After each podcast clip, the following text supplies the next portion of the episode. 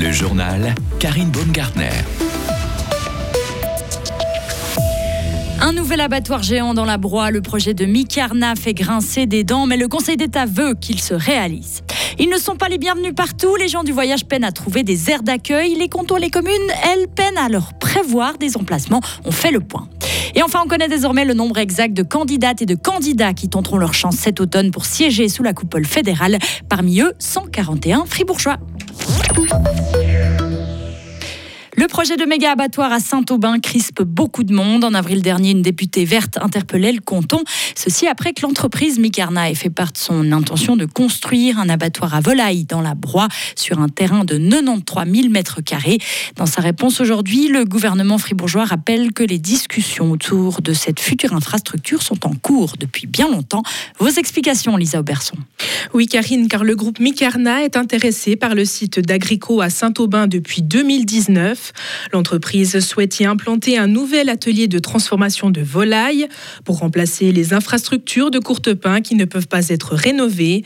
Après avoir consulté le canton de Fribourg et les communes concernées, Micarna a établi durant l'année 2020 une étude de faisabilité. C'est durant cette même année, en décembre, que le Grand Conseil a accepté la vente du terrain à l'entreprise pour un peu plus de 20 millions de francs. Mais où en est-on aujourd'hui? Eh bien, le contrat est en phase de finalisation et devrait être signé prochainement, mais il reste encore une étape avant la réalisation de ce méga abattoir. Micarna doit déposer une demande de permis de construire et lorsqu'il verra le jour chaque année, environ 40 millions de poulets devraient être abattus sur place. C'est 10 millions de plus que sur le site actuel de Courtepin. Merci Lisa. De ce côté, le Conseil d'État soutient ce projet qui s'inscrit dans sa stratégie de développement économique du secteur agroalimentaire. Il permettra de sauvegarder près de 500 emplois dans la broie et d'en créer des nouveaux. Et du côté des opposants, par contre, on évoque un projet nuisible pour l'environnement et le climat. Étape clé pour Groupe E dans sa transition énergétique. L'entreprise a produit ses premières molécules d'hydrogène vert à usage industriel. La nouvelle centrale de production se situe près du barrage de Schiffenen. Groupe E prévoit de produire 300 tonnes d'hydrogène vert par an. Vert signifie sans émission de CO2, ce qui représente l'équivalent de la consommation de 50 camions dans le domaine de la logistique, par exemple. La pluie a provoqué des dégâts ce matin sur l'autoroute A12 à la hauteur de Grange-Paco. Vers 7 h du matin, une automobiliste s'est engagée sur l'autoroute en direction de Fribourg-Sud et sur la voie d'accélération, le véhicule a fait un tête à queue à cause d'un aquaplaning. Une voiture qui circulait normalement a alors percuté le véhicule. Blessée, la conductrice a dû être désincarcérée et transportée à l'hôpital, comme l'indique la police fribourgeoise. L'accident a provoqué d'importants bouchons. 141, ils sont 141 candidats fribourgeois à tenter leur chance cet automne pour décrocher un siège au Conseil national.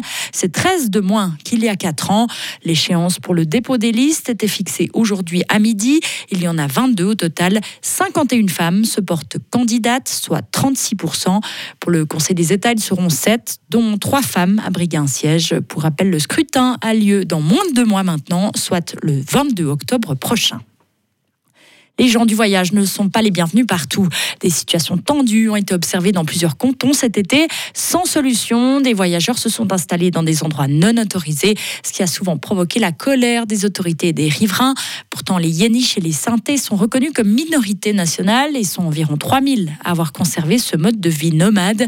Les cantons sont censés prévoir des places pour ces populations, mais peu de projets se concrétisent et le crédit prévu par l'Office fédéral de la culture pour soutenir les cantons a été revu à la baisse.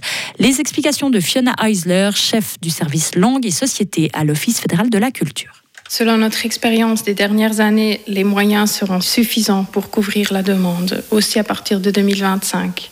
Connaissant les projets à court et à moyen terme, et nous sommes en contact avec les cantons intéressés. Donc l'expérience a montré qu'il n'y a pas X projets qui seront déposés par année. Donc les moyens que nous avons réservés seront largement assez pour couvrir cette demande. Et est-ce que ces moyens, finalement, euh, vous n'auriez pas dû les mettre euh, ailleurs pour euh, promouvoir ou chercher des nouvelles stratégies pour augmenter le nombre de places? Nous avons aussi augmenté le soutien à la Fondation Assurer l'avenir des gens du voyage suisse, par exemple pour un service de conseil social, mais aussi pour leur travail de lobbying, de sensibilisation. Le nombre d'aires d'accueil pour les gens du voyage stagne à une quarantaine environ dans toute la Suisse, un chiffre qu'il faudrait tripler pour répondre aux besoins. Les pistes de l'aéroport de Zurich seront allongées. Le Parlement cantonal vient de donner son feu vert. Le but est d'améliorer la sécurité et la stabilité des opérations aériennes. Le PLR, l'UDC le Centre ont soutenu le projet alors que les Verts, les Verts libéraux et le PSI sont opposés. La gauche a déjà brandi la menace d'un référendum. À l'étranger, Recep Tayyip Erdogan se rendra bientôt à Sochi pour rencontrer Vladimir Poutine. Il veut discuter avec son homologue russe de la reprise de l'accord sur l'exportation des céréales ukrainiennes pour, dit-il, éviter que le monde soit face à une crise alimentaire. Aucune date n'a été communiquée par les autorités turques ou russes concernant cette visite. Enfin, il n'y aura plus de jaloux. Le CP Berne n'aura plus de train portant ses couleurs. BLS annonce que le train controversé va circuler dès le mois de novembre avec les logos des quatre clubs de hockey de la région dont celui de Fribourg-Gotteron. Le convoi portera désormais les couleurs des Dragons, mais aussi ceux du CP Berne, du HC Bienne et des Langnau Tigers. La compagnie ferroviaire met ainsi fin au mécontentement des supporters des équipes rivales depuis 2018. Retrouvez toute l'info sur frappe et frappe.ch. Avec un ciel toujours très nuageux et des averses pour euh, mardi, avec une situation de bise noire, température de 15 à 17 degrés au maximum. Ça va s'améliorer à partir de mercredi avec le retour du soleil, encore des nuages, et des températures en hausse, 20 à 21 degrés. Et puis à partir de vendredi, le soleil sera bien présent, température de 26 degrés au maximum.